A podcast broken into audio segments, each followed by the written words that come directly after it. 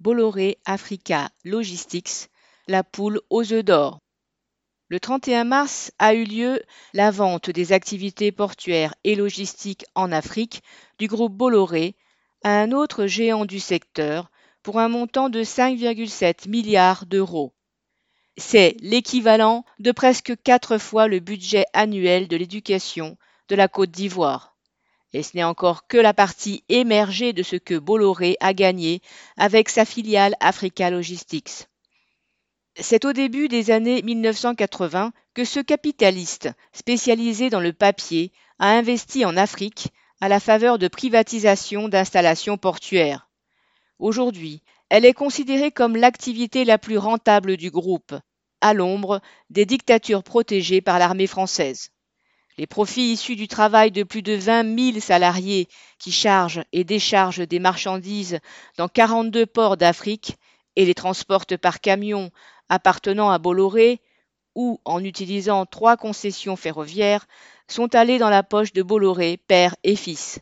Ils s'en sont servis pour mettre la main sur l'agence de publicité Havas, la chaîne CNews, Hachette, des groupes de presse.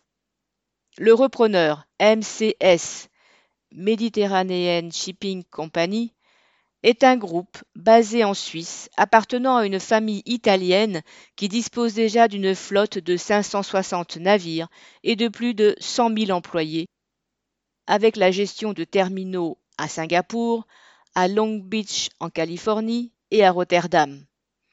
Le rachat de Bolloré Africa Logistics permettra de relier ce réseau aux terminaux africains et de là à l'intérieur du continent.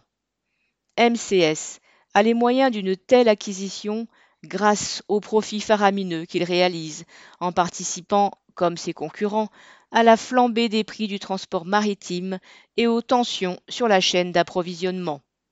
Tous ces groupes ont une part de responsabilité dans la famine qui s'annonce en Afrique. La solution serait de les exproprier pour que leurs puissants moyens de stockage et de transport maritimes et terrestres servent à acheminer des biens de première nécessité là où ils manquent cruellement. Jean Sandet.